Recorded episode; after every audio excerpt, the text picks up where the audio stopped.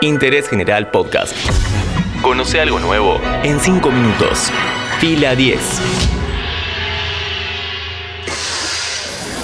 Bienvenidos y bienvenidas a un nuevo podcast original de interés general sobre cine y series. Este año Netflix prometió una película estreno por semana. Cantidad es lo mismo que calidad cuando se trata de entretenimiento hogareño. Mi nombre es Matías Daneri y hoy trato de responder esta pregunta en base al estreno de la trilogía Fear Street. Este podcast te lo presenta Coca-Cola Argentina. Algo para picar, una coca a mano y nos sentamos en el sillón enfrente del televisor. ¿Acaso alguien no tiene los muebles dispuestos de esta manera? Ese bello momento del día merece un broche de oro. Para los que nos gusta lo audiovisual, una buena serie o película se convierten en la combinación perfecta. En tiempos de pandemia, el encierro hizo que las plataformas de streaming se conviertan en nuestras mejores aliadas para pasar el rato y desconectar. Este año Netflix supo que llegaba la competencia fuerte a todo el mundo. La N roja no está más sola, ahora la acompañan Prime Video, Disney Plus y HBO Max. Hay para todos los gustos. Para mantenerse en competencia ante las plataformas, Netflix apeló a los estrenos semanales. Cada 7 días tenemos una nueva serie o una nueva película. Y la verdad, llegamos a mitad de año sin grandes producciones. Las honrosas excepciones de ese grupo son las que estuvieron en los Oscar, además de la maravillosa y claustrofóbica Oxígeno y la hermosa The Michels vs. The Machines. Todas esas te las recomiendo. En julio, Netflix estrenó la trilogía Fear Street. Tres películas, una misma historia dividida en igual cantidad de viernes y la apuesta de que las cosas salgan bien a las apuradas. Vale aclarar que están basadas en la saga de libros homónima escrita por R.L. Stein, a quien conocemos de la serie Escalofríos. Son de terror, pero casi que apta para todo público. Dije casi, con adolescentes se pueden ver, con niños no tanto.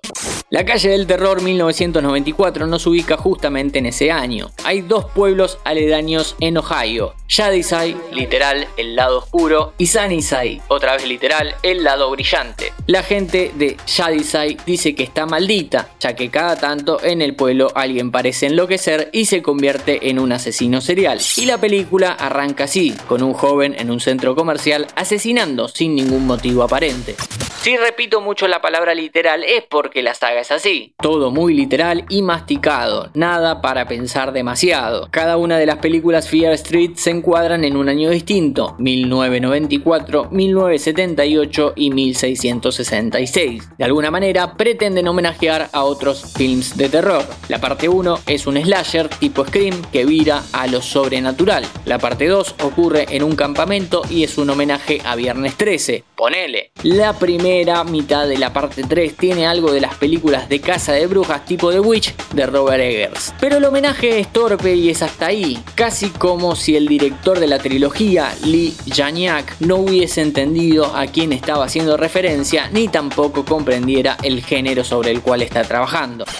Un problema común que nos vamos a encontrar a lo largo de las tres películas es que por momentos se toma a sí misma en chiste y de golpe pretende poner un manto de seriedad y solemnidad que no encaja. Esto no funciona, aburre y hace que pierdas interés. Hay dos cosas que salvan a la trilogía del desastre.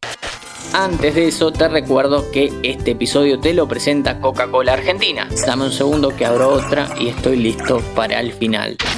La primera mitad de la tercera película, futbolísticamente hablando, rescata un punto jugando de visitante. La temática de casa y juicio a presuntas brujas, el amor no correspondido en una sociedad hiperconservadora, la otredad y los elementos mágicos salvan un poco la costa. Pero también es indiscutible que con otras manos detrás de cámara, esa hora y cuarto sería en sí misma una buena película, porque lo que sigue es relleno para tapar los agujeros argumentales de los otros dos largometrajes.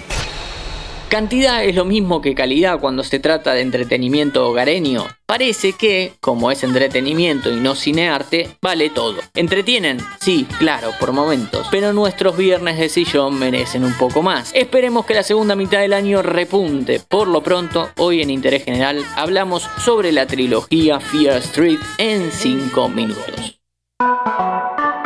Seguí a Interés General en Spotify y escucha nuestros podcasts nuevos todos los días.